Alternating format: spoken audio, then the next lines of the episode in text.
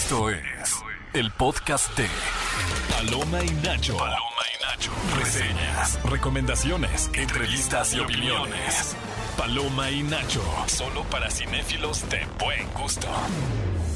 Y estamos en Paloma y Nacho, tu programa de radio favorito para hablar de todo lo que tiene que ver con el mundo del cine, noticias de los actores, directores, cuáles son las películas que se estrenan este fin de semana en la cartelera de Cinepolis. No estás en manos mejores que en la de nosotros en este programa de Paloma y Nacho. Detrás de micrófonos eh, me encuentro aquí, su servidora Gaby Mesa y también mi gran amigo Bully. Bully, buenos monumentos. Bully.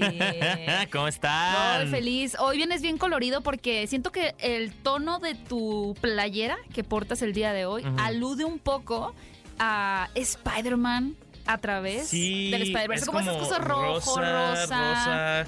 Con los multiversos. Mm, sí, Vaya que sí. Creo Finalmente que sí. llega a cartelera de Cinépolis esta película y más adelante les vamos a platicar de qué trata, qué, propone esta secuela, porque yo sé que, que, ya se conoce mucho la primera entrega de Spider-Man a través de, un nuevo universo como una película que marcó un hito en la animación, sobre todo, no particularmente, pero que también tiene una historia increíble que yo creo que pocas personas por el tiempo que ha pasado la tienen como muy fresca. Yo creo que podría ser un buen momento para revisitarla, pero bueno, más adelante les vamos a contar un poquito de esta nueva película que llega a las salas de cine. Y tenemos un tema del día, nos encanta tener temas del día en este programa y el tema del día de hoy es ¿qué película les gusta a todos, pero a ti no, eso siempre hay, amigos. Qué hay que entender que en gusto se rompen géneros. Porque luego creo que claro. la gente piensa que porque una película es muy popular, te tiene que gustar forzosamente, Sí, ¿no? Y uno va ahí como en el closet de, a mí no me gusta esa película de culto.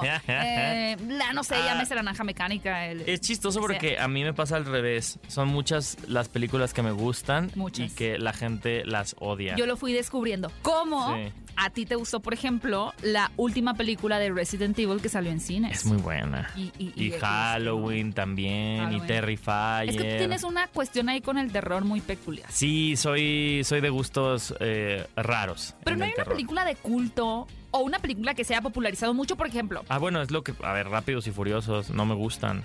Por no más, no, jamás me van a gustar. No, porque no les has dado oportunidad. Jamás me van a gustar. ¿Qué es lo que no te gusta? La heterosexualidad en ellas. Eso es lo que no te gusta. Sí, no. Está bien, estamos en junio. Los autos eran. Se te hace muy heteronormado. Eran mi, mi némesis de, de chavito, ¿no? Recuerdo a todos mis compañeros de la primaria que era. Ese es un Altima, no sé qué. Ese es un Hawái. Y yo así como, son carros. Pero un la pedazo de familia, metal. la historia. Pues la familia es un pedazo de metal en reventa.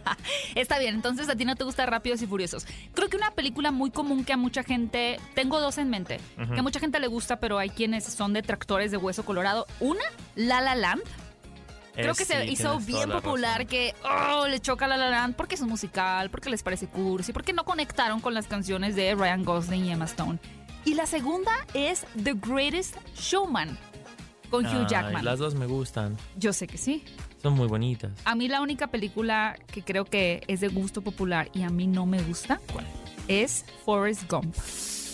No me gusta nada esa película. Cancelada. Me, me molesta Por tu mucho seguridad. cómo fuerzan.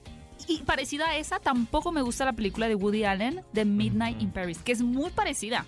Que es como este recorrido Ah, que tiene un protagonista y que casualmente se topa con famosos a través de la historia. me molesta cuando se, eso me molesta mucho cuando las películas. O sea, debería ser muy divertido de ver, pero no sé por qué a mí me molesta tanto. Voy lo a- siento muy forzado. Voy ahorita a pensar también en otra que, que a todo el mundo le guste, pero a mí no. Sí. Pero ustedes mándenos un tweet a arroba XFM para participar por boletos y entrar al aire a decirnos, obviamente, cuál es la película que le gusta a todos, pero a ustedes no. En este programa vamos a tener también un poco de chisme, vamos a platicar acerca de Ryan Gosling, que al parecer ahí Hablando hay un La La rollo con Barbie. Vamos a tener una entrevista muy chida que tuve con Christine eh, Cujat, que es la protagonista Enferma de mí, una película que llega el ¿Cómo me han recomendado esa película, eh? Pero por todas las trincheras es, ¿ya viste esta película? ¿Ya viste esta película?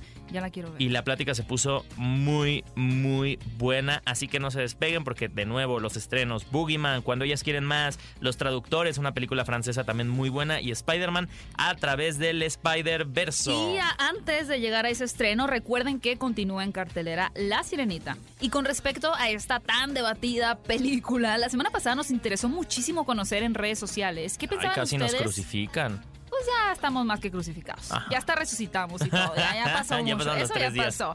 Pero les preguntamos, eh, ¿qué animación clásica Disney les gustaría verse convertida en un live action? Ajá. Les dimos cuatro opciones en Twitter. Vayan a seguir a la cuenta de Cinepolis en Twitter, arroba Cinépolis. Y las opciones eran, si les gustaría ver una película de La Bella Durmiente, Ajá. no cuenta Maléfica porque ese es como un, un retelling. Luego Hércules, El Jorobado de Notre Dame o Pocahontas. Y la ganadora creo que era bastante predecible, ¿no? Claro, la espada en la piedra. ¡Ay, no, qué aburrido!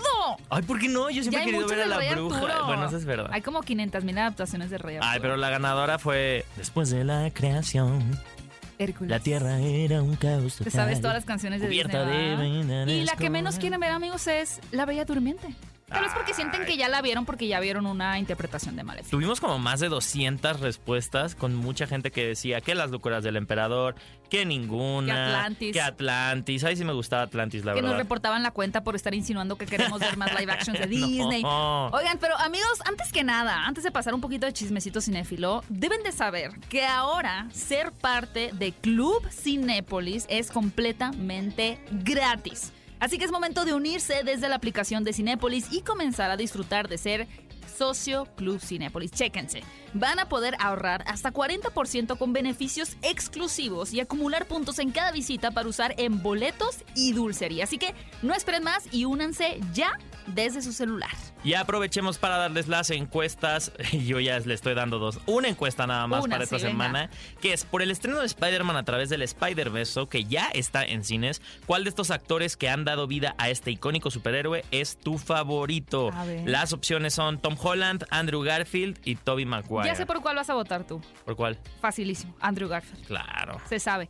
Yo Tobey Se Maguire, sabe, la verdad. Siempre va en mi corazón. Fue la primera película live action de superhéroes que dije, ¿qué es esto que estoy viendo? Qué belleza. ¿Y no te pasó con X-Men? Porque a mí me pasó con X-Men. No, Esa fue la que primera no. que la vi y dije, es que ¿qué Me es gustaba esto? mucho Halle Berry como Tormenta.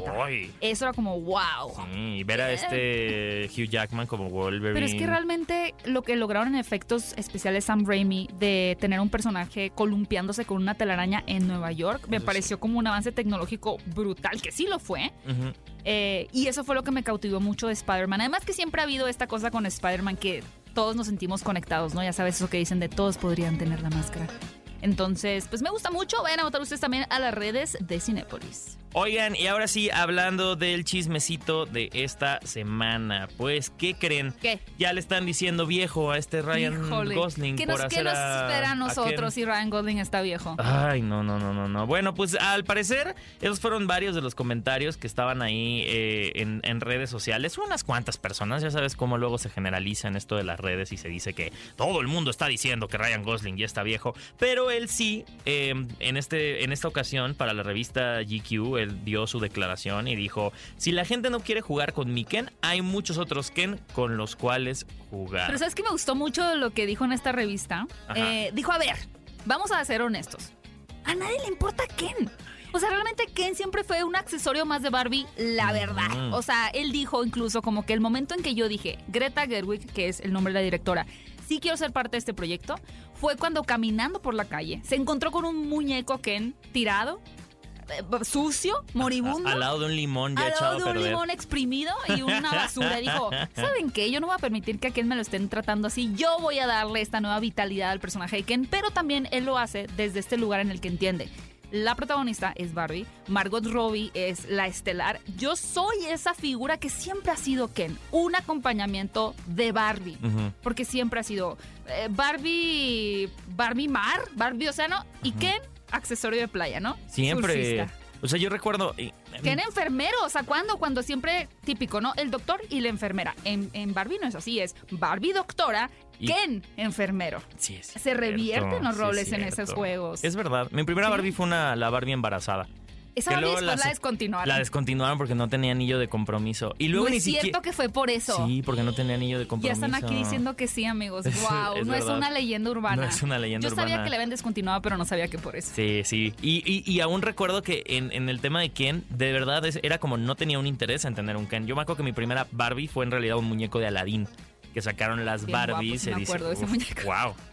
Wow. Está medio raro decirlo, pero admitamos, muchos estábamos enamorados de los Kens, eso sí, porque eran. O sea, Ken Barba Mágica. Los idealizabas. Oye, Ay, Barba Mágica, me acabo de Ken Barba acordar. Mágica me desbloqueaste fantástico. un recuerdo. yo creo que fue el top así de Ken, era Ken Barba Mágica, porque tenía una gracia por lo menos. Era con agua fría y agua Sí, caliente, ¿no? exacto. Wow. Miren, yo, yo lo único que estoy seguro es que, es que la película de Barbie va a ser muy autorreferencial y que todo eso que ha habido como de quejas es porque no están entendiendo el contexto de la película. O sea, que sí va a ser una película que justo Mm. este tema de ver a un Ken más grande, de ver una Barbie más grande, o sea, todo tiene que ver. bueno, tal vez si me hubieran preguntado qué edad pensaría yo que tiene un Ken, yo lo hubiera calculado unos 28, 30 lo mucho. Y si Ryan Gosling tiene sus 40. Sí, pero, Pero- pero va con el personaje. Va o sea, perfectamente. Va con su búsqueda existencial. Hay Kens más, joven, jo- más jóvenes en sí. esta entrega. Entonces, vamos a ver de todo. Y como dice Ryan Gosling, si no quieren jugar con mi Ken, pues, Pues búsquense otro. Oigan, y hablando de buscarse a otros que todavía no lo han hecho, vamos a platicarles ahorita en un ratito más de por qué la película de Spider-Man 4 no va a entrar en producción. Híjole, Muy- ¿qué está pasando? ¿Por qué? Ahí ¿Qué hay, algo, ahí hay algo fuerte, pero miren, cerrando con Barbie, ¿qué les parece si vamos a escuchar esta canción que nos sorprendió en el último tráiler de Barbie al final, que es Barbie Girl, porque al parecer sí la tendremos en la película. Ahorita regresamos con Paloma y Nacho. Estás escuchando el podcast de Paloma y Nacho. Y amigos, estamos de regreso en Paloma y Nacho y como les dijimos acerca del tema del día, tenemos en la línea a mi queridísima Jacqueline, ¿cómo estás? Hola, hola, ¿qué tal? Un gusto saludarlos. Buen día. Hola, Jacqueline. Hola, bonito día, bonita mañana. Oye, te queremos preguntar súper rápido qué película es esa que tú dices, ay, le gusta a todos, pero a mí no. Eh, Que te, es más, hasta te puede caer gorda la Ajá. película, te choca. Híjole, ¿sabes qué? Que tengo muchas opciones, pero yo creo que sí se lleva el primer lugar Robocop. Ah, bueno, Ah, bueno, mira. sí. O sea, me como que te visualicé en una tarde familiar, todos reunidos Sí. viendo Robocop y tú así, ¿qué es eso? Tú detengan esta masacre. Sí, no, puedo hacer todo lo posible de que se vaya la luz o algo así para que no lo podamos ver. Desconectando afuera de la Pero casa aparte del tu familia internet. es muy fan de Robocop. Al parecer, ¿no? Eso Sí, suena. Fíjate que sí, No, fíjate pues. que sí, les encantan como un poquito futuristas y a mí en, Ajá. esa- en ese aspecto yo soy sin paloma. Ok. Me gusta más como ese tipo de películas románticas y todo eso. Ah. Blade Runner tampoco te gusta. mm, no la he visto. Ándale, mira, dale una oportunidad a Blade Runner, igual y quedas muy bien con Súper. tu familia, con algo futurista, pero diferente. La primera y la segunda, las dos están muy buenas, te las recomendamos aquí en Ah. Paloma y Nacho. Muchas gracias. Claro que sí, sí la voy a ver. Ahorita la voy a anotar y la voy a ver. Excelente. Excelente. Oye, Jacqueline, te queremos obviamente también premiar para que no te vayas al cine a ver una película futurista, pero te puedas ir a ver una de terror o la de Spider-Man. Y te queremos dar un pase cuádruple para que te lances al cine. Órale, wow. Muchísimas gracias. No, No hombre, qué, a ti, Jacqueline. Que pasen muy bonito día. Hasta luego. Igual, bye Come bye. muchas palomitas por nosotros. Y muchas gracias. Oye, y quien no se está comiendo las palomitas, te digo que es Amy Pascal, porque ya anunció... ¿Quién, a ver, contexto, ¿quién es Amy Pascal? Es la productora de Sony que está encargada prácticamente de todas las películas que tengan que ver con el Era la universo Victoria de Spider-Man. Alonso. Ujú. Híjole, yo como extraño a esa señora, quiero que venga aquí a Paloma y Nacho. ya, un día la vamos a invitar. Ella era la presidenta si de no, la invitamos Marvel. a comer y ya. Sí, echamos una un plática. mezcalito y chapulines. Es re buena onda. Pero sí, Amy Pascal eh, salió a, a decir que, pues, gracias al tema de la huelga de escritores, eh, han decidido que, pues sí, no, no se van a aventar a comenzar a escribir una cuarta película de Spider-Man. Estamos hablando del Spider-Man de Tom Holland. Eh, por, por lo mismo, porque todos sabemos, y obviamente recordaremos que en el 2007, cuando sucedió la, la primera huelga de escritores, bueno, la más reciente, eh, muchas de las producciones en calidad bajaron muchísimo. De hecho, se dice que, hablando ahorita que mencionaste X-Men, esta película de X-Men Wolverine Origins, donde aparece Deadpool, que era interpretado por Ryan Reynolds, Reynolds, también, ajá.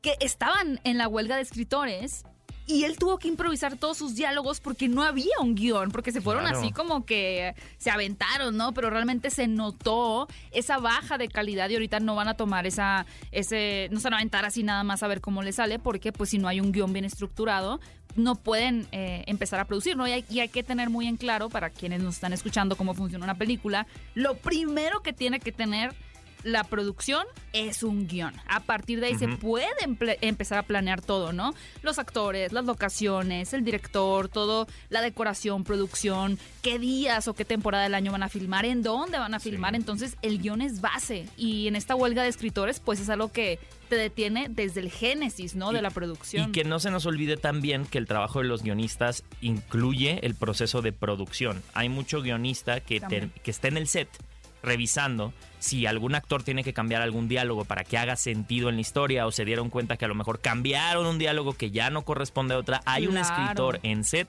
haciendo todos esos arreglos, que de hecho Disney se metió en una controversia hace poco porque estaba obligando contractualmente a los escritores que están en huelga a ir a las producciones A supervisar, pero en la cláusula le cambiaron todo y entonces no decía guion. Lo único que no decía es escritor y guion, decía creativo.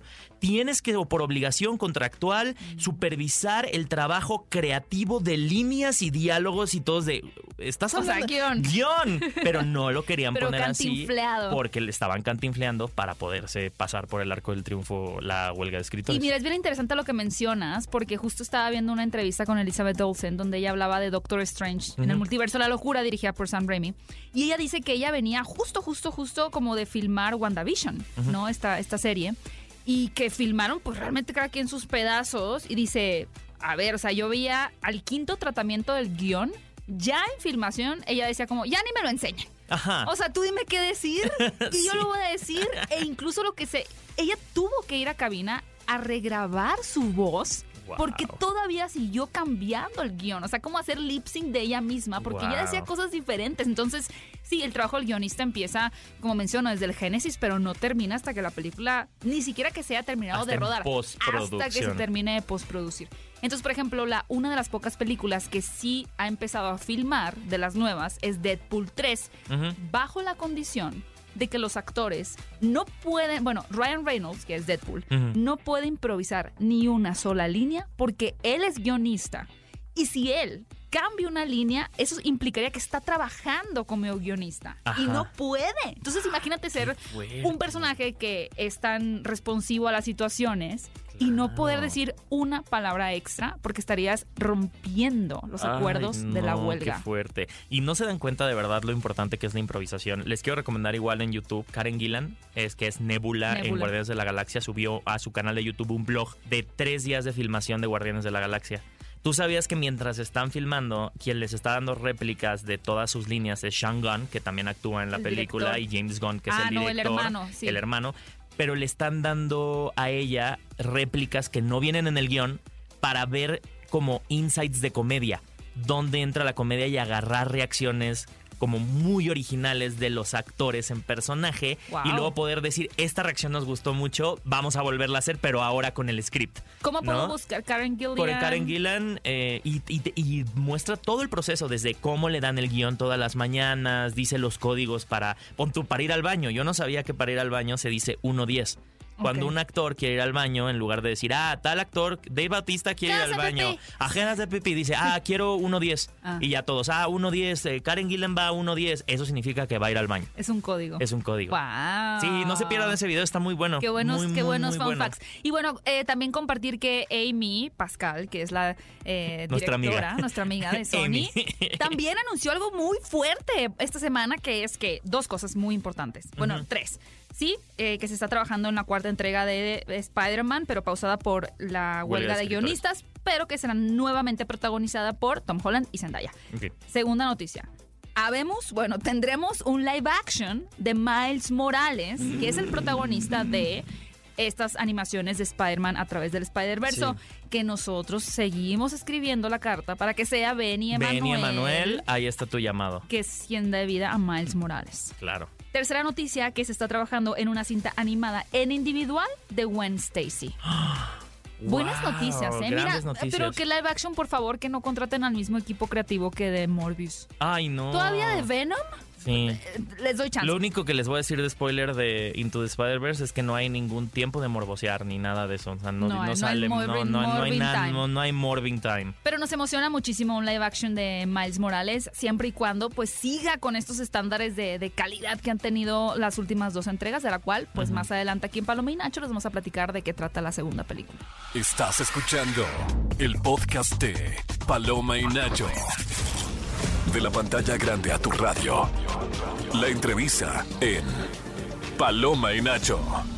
Y amigos, estamos de vuelta en Paloma y Nacho. ¿Y que creen? Ha llegado el momento de esta plática que tuve con Christine Cuyat, que es la protagonista de la película Enferma de mí, que se estrena el próximo jueves. Así que vamos a escucharla.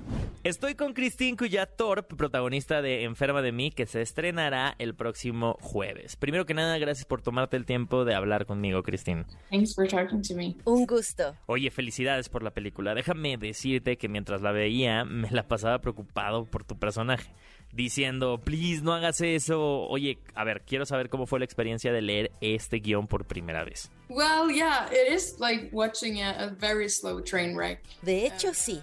Es como ver un tren estrellarse en cámara lenta, así que supongo que el mismo sentimiento que tú.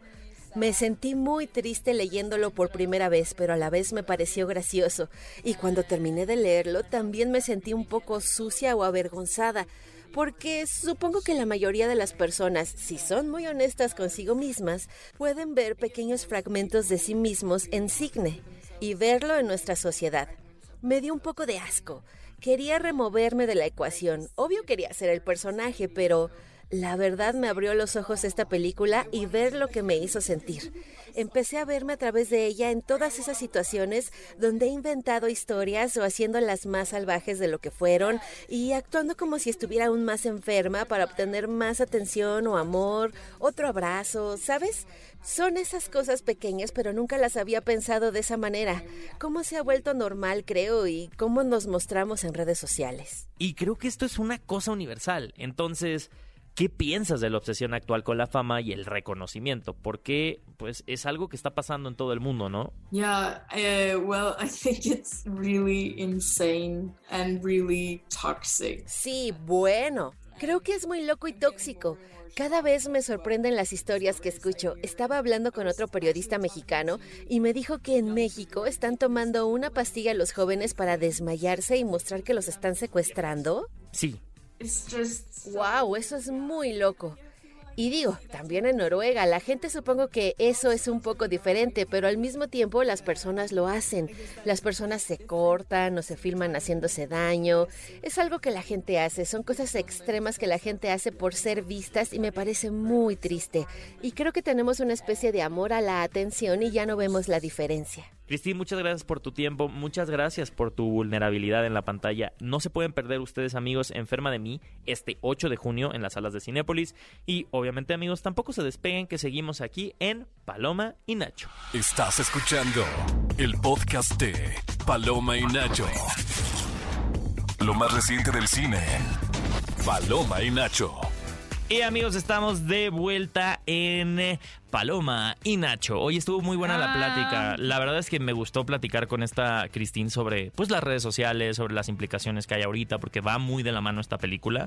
Y, y no se los digo de agrapa, o sea, está muy buena para que vayan eh, apartando sus boletos, comprándolos para la próxima semana. Pero ha llegado el momento ahora sí de platicar de las de esta semana. Híjole, al fin se ha estrenado, sin duda formaba parte de las listas de muchas personas de lo más esperado de este 2023. Spider-Man a través del Spider-Verso. Eh, la semana pasada, bueno, no, esta semana, esta semana, sí, el, el miércoles, lanzamos un podcast con Cruz, Cruz Contreras, Contreras. que es un animador mexicano que radica en Vancouver, quien ha formado parte de la primera y de esta segunda entrega en el departamento de animación. Nos Y del contó cabello. cosas increíbles. Del cabello. Sí, porque da mucha curiosidad, ¿no? ¿Cómo, ¿Cómo animan? ¿Cómo se hacen estas películas? Y de pronto uno puede pensar como, claro, la computadora lo hace todo. Es como, no, no, no, no, a ver, la computadora puede darte ciertas facilidades, pero tú le enseñas el lenguaje, las herramientas para que te ayude, pero es un trabajo muy artesanal. Tú ya tuviste la oportunidad de ver esta película y lo que he leído mucho en redes sociales y contigo que hemos platicado y de colegas es que es ya una obra de arte, ¿no? Incluso Sí. Guillermo del Toro lo Sí. compartió en redes sociales, que esta película Es está una- a un nivel que no hemos visto antes. Es una de las mejores películas de animación de la historia. O sea, no de este año, de verdad. Wow. De la historia. Me, me sorprendió en todos los niveles. Y justo hablando un poco del trabajo de Cruz en cuanto al cabello, eh, obviamente no es spoiler, pero sale un Spider-Man eh, hindú. Y justo hay un chiste de su cabello, pero que tú lo ves y dices, es que sí ondulea perfecto. Es que es tan guapo, ¿sabes? O sea, pero me encanta porque, porque sí se resalta mucho el trabajo que hicieron. O sea, todo lo que nos contó Cruz en ese podcast lo van a poder ver reflejado en la película, ¿no? Nos hablaba mucho del gorro de Gwen Stacy, ¿no? De todo Ah, el, sí. el detalle. Y en esta película, verdaderamente, eh, mm, muy buena parte de la historia estamos viendo a Gwen en acción. Entonces, sí creo que vale la pena destacar la, la animación porque de nuevo lo repito, una de las mejores películas de animación de la historia, pero también el trabajo de doblaje. Entonces, eh, lo que en algún momento fue mucho escándalo, mucho tema por el tema de supuestamente los influencers, no sé qué, de verdad, ustedes no tienen idea el nivel de película que van a ir a ver en español y sobre todo el trabajo tan destacado que hizo Emilio Treviño Wow. como Miles Morales. Sí, porque aparte estamos ante un Miles más maduro. Mucho Tú más revisité maduro. hace poco la primera entrega y para poner un poquito en, en contexto, si no recuerdan, y si dicen, oye, necesito ver la primera película antes de ver la segunda. No, pero siempre es bueno tener Sí. como un poquito de bagaje. Si quieren escuchar este programa y se van a lanzar al cine, les voy a, a dar un pequeño resumen, sin spoilers. Pero básicamente en la primera película, eh, Miles es mordido por una araña, adquiere los poderes de Spider-Man. En ese universo había un Peter Parker, pero fallece. Y a causa de un plan malévolo, una máquina que crea Wilson Fisk y una versión de Doctor Octopus, se abren un portal y llegan Spider-Mans de otras dimensiones. Entre ellos llega Gwen Stacy, llega Peter B. Parker, que es Ajá. un Peter Parker ya triste, solo porque MJ lo dejó, Realista, panzón, muy realista. realista. Se mete por ahí un Spider Puerco, una, una chica Y como Spider-Noir. japonesa, Spider Noir, y juntos van a unirse para derrotar a Wilson Fisk e intentar regresar a cada uno a su universo. Fue la primera película que trajo a la mesa al cine, porque en los cómics lo vemos desde DC con Elseworlds eh, y con todos los multiversos, pero en cuanto a Marvel, antes de que salieran que Tom Holland y Andrew Garfield Sí, y Tobey sí, sí, Maguire, sí. fue Spider-Man la que finalmente hizo darse cuenta a los estudios que los fans querían ver esa reunión de diferentes Spider-Mans en un multiverso. Entonces, eso pasa en la primera película. Sin spoilers, ¿qué podemos esperar de esta segunda película? Pueden esperar muchos más Spider-Man. Muchos, pero, pero en el trailer veían más como de 300, 200 sí, como Spider-Mans. 300 Eh, Spider-Man. lo que pueden esperar también es, eh, dejen ustedes la acción. Creo que es una historia que desarrolla mucho más a Miles y a, y a Gwen. O sea, los, los, es una película muy emocional. Es una película que habla acerca de madurar, acerca de dejar ir, acerca de, de- de- de trascender y sobre todo que muchas veces tú puedes ser, eh, ¿cómo podría decirlo? Todo el mundo te puede decir que no, pero si tú te dices que sí, Wow. basta con eso para hacer Suena lo que como, quieras. ¿Lloraste? Sí, sí lloré. Su- Como Suena que voy a llorar. estuve con la lagrimita Remy toda la película. Toda la Esta película. es una de esas películas imperdibles que Sí. realmente uno dice, wow, qué bien me siento de haberla visto en la pantalla más grande que pude. Así que no esperen a que estrene, eh, eh, que esté disponible a la renta, a la venta, No, en no, plataforma. no, es Véanla en el grande. cine, la pueden encontrar en, en español, la pueden encontrar subtitulada, la pueden encontrar en, en todos los formatos. En Cinépolis, chequen, busquen sus horarios favoritos y nos cuentan qué tal les pareció. También llega a las salas de Cinépolis Boogeyman, Tu miedo es real y habla acerca de estos chicos que recientemente perdieron a su madre y su papá que pues ha estado muy desconectado. Él es eh, terapeuta y cuando recibe un paciente, al parecer este paciente traerá algo más que sus problemas A casa. a casa. Entonces yo la verdad desde que vi el tráiler de esta película sí me pareció bastante interesante. Está basado en un cuento de Stephen King. Ujú. Sabemos de que Stephen 1970 y King tantos, es el es rey el rey de las adaptaciones de terror. Eh, y creo que este concepto del boogeyman, pues justamente aquí podemos traducirlo como el viejito del costal, ¿no? Es como esta entidad que te El va a coco. jalar las patas. El coco. El coco. El viejito del costal estaba más raro. Ay, ah, qué que yo soy de miedo. Hermosillo, allá era el viejito del costal. No, a mí el coco. Bueno, pues el coco, coco. da miedo. Pero el Boogeyman se ha prestado para tenerlo desde diferentes aristas, ¿no? Sí, Cómo claro. abordas el personaje. Y aquí, un poquito parecido a Babadook, que, que tenía más que ver con el trauma de- también de la maternidad, de infantil. Aquí pues está conjugado también con, estos duelo, elementos ¿no? del La duelo. muerte. Exactamente. Entonces, si quieren una opción de terror, como se ven en Cinépolis, todas las semanas tenemos una opción de terror para ustedes. En esta ocasión es Boogeyman, tu miedo es real. Y también llega eh, la secuela de esta película que nosotros amamos a Ay, ver a. Jane Fonda, a Candice Bergen, a. Mary Steenburgen y a Diane Keaton mío, juntas. Y ahora las vamos a volver a ver en Cuando ellas quieren más, pero ahora en la Bella Italia. Qué emoción. Me Sí. encanta. Yo veo a Diane Keaton, ve- veo estas amigas y digo, sí. Así quiero. es tan eso aspiracional, quiero. esa amistad tan genuina, ¿no? Como que no es una película en la que ellas tienen conflictos entre ellas, no. Mm. Todas se quieren y juntas van a ir a una nueva aventura. Estas señoras ya están como rayándole a los 70, ¿no? Ya Sí, están sí. como en sus 70, eh, pero una de ellas se compromete, entonces tienen este viaje como de despedida de soltera en Ay, me Italia. encanta. Imagínense, es como un ¿qué pasó ayer? mucho Pero más rosa, ajá. mucho más rosa, con señoras eh, pues de la tercera edad que, que tienen esa vitalidad, ese vigor. Una película bien divertida que seguramente muchas personas se van a reír, se van a identificar. Es una gran opción, la verdad, para este fin de semana. Ellas cuatro no fueron las que hicieron la de que se van al Super Bowl, pero era No otra, sé. no sé, ahorita ahorita voy a investigar. Deberían de tener toda una serie de películas, ¿no? Es De que te lo Cuando juro. ellas quieren más, en París. En Cuando París. ellas quieren más, en México. olvídense de Emily en París, No, mejor no, Jane amigos, Fonda en París. Oye, esta última película que llega a Cinépolis me emociona mucho. Eh, me gusta mucho el trabajo de Lambert Wilson, que es uno de los actores franceses más reconocidos en, en Hollywood, ¿no? Como que ha tenido mucha Gerard presencia. Depardieu, ah, te creas, no.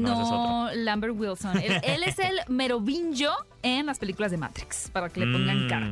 Esta película se llama Los Traductores. ¿De qué trata? Resulta que él es un autor de un libro que al parecer es el libro más épico que revolucionó la literatura. George R. Martin, ¿no? Un símil. Haz de cuenta, Un Tolkien combinado juntado con, con. Tolkien, juntado con lo que fue en su momento Dan Brown, que era como, Ajá. no, el código da Vinci. Bueno, hagan de cuenta, ¿no?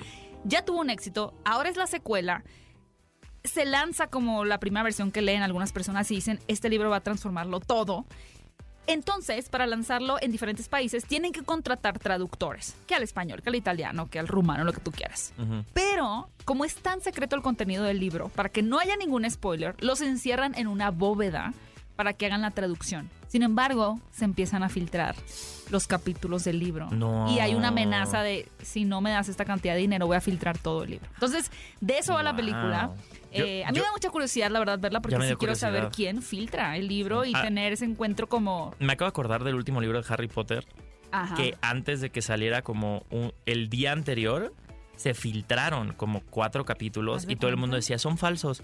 Y yo me acuerdo que yo los descargué y los leí todos y cuando recibí mi libro, Era igual. era, eran los capítulos. Alguien se habían filtró. filtrado. Híjole, pues haz de cuenta, esta película también llega a Cinépolis, los traductores también, eh, o junto con Cuando ellas quieren más, Boogeyman, tu miedo es real y claro, Spider-Man a través del Spider-Verse. Ya vi, la, de la, la del fútbol americano. ¿Quién eh, sí es Jane Fonda, pero está acompañada con Rita Moreno, Ay, Sally Field wow. y Lily Tomlin. No, bueno, Está también.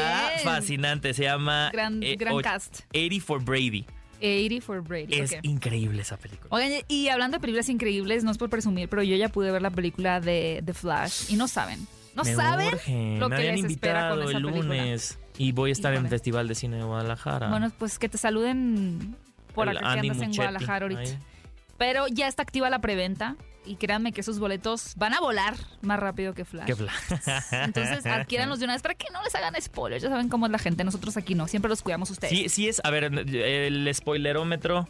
Eh, spoilerómetro en Paloma y Nacho, cero. No, pero el spoilerómetro de esta película, ¿qué tanto es spoileable? A eso me refiero. O sea, ¿qué tanto sí la tienen que ver previo? Porque pues mira, es spoileable. Andy Muschietti lanzó unos spoilers ahí que yo creo que era un cameo sorpresa. No vamos a decirlo aquí, aunque ya lo dijimos. sí, sí, sí. Pero, pues, qué, qué buena pregunta, ¿eh? Porque no es... Mejor no voy a decir nada porque entonces van a hacer conjeturas y no creo que Ajá. imaginen nada. Ustedes disfrútenla, compren los boletos, ya están disponibles en preventa en Cinepolis. Oigan, y a ti que me estás escuchando, quiero invitarte a que no te pierdas este 19 de junio, ya que comenzará el primer reality show de cine, Club Cinépolis Desafío Dubai, donde los amantes del cine vivirán desafíos inspirados en películas y conocimientos de cine. ¿Quién ganará cine gratis de por vida y un viaje a Dubai? Sigan todos los episodios en nuestro canal de YouTube, así como resúmenes en nuestras redes sociales. Se va a poner buenísimo, no se lo pierdan. Estás escuchando el podcast de Paloma y Nacho. Y amigos, estamos de vuelta en Paloma y Nacho y hablando del tema del día, sobre qué película le gusta a todos, pero a ti no. Tenemos una llamada, ¿quién está por ahí? Hola, ¿qué tal? Buenos días. Hola, buenos días, ¿con quién hablo? Con Jonathan. Hola, Jonathan, ¿cómo estás? Bien, bien, gracias a Dios, bien. Bien, ¿qué tal tu sábado? Muy bien, muy bien. Oye, te Muy queríamos preguntar, eh, hablando, ¿eres cinéfilo? Eh, sí, más o menos, más o menos. Oye, pero te quería preguntar, ¿hay alguna película que tú has visto que le gusta a todo el mundo, pero a ti te choca? O sea, que de verdad digas, no, es que esa película para mí no. Sí, hay una película que se llama La vida es bella Ah, muy bien, interesante. Sí, es válido, Sí, sí. es válido. Hace sentido. y sí, sí, es muy, como que tiene mucho, está muy dramática y mucho, muchas tragedias, ¿no? y dices, ya, no quiero que, no quiero que esto". sufran tanto, pónganme algo más, más suave. sí, ¿no? Oye, Jonathan, y habla, o sea, y ahora una película, te voy a cambiar un poquito el tema, una película que a ti, eh, a ti te gusta, pero a nadie más le gusta. Híjole, pues sí, soy un poquito más de, de como rápidos y furiosos y así de los Bien, anillos. ahí así. Ahí estamos, ahí estamos. A mí sí me gusta, ¿eh? Bueno, el Señor de los Anillos no tiene tantos detractores. Rápidos y Furiosos tiene Sí, algunos tiene detractores. más Pero La vida es bella me gustó. Me gustó que te atreviste a decir que a ti no te gusta porque está muy dramática. Y por eso te vamos a regalar cuatro pases ¡Eso! para que te vayas Ah, a Cinépolis a ver una película Que que, te sí te guste. guste. Una que sí le- te guste a ti. Ah, muchas gracias. Ah, no, hombre. Gracias a ti, gracias por haberte comunicado aquí en Paloma y Nacho y pues que disfrutes muchísimo tu función. Gracias, muchísimas.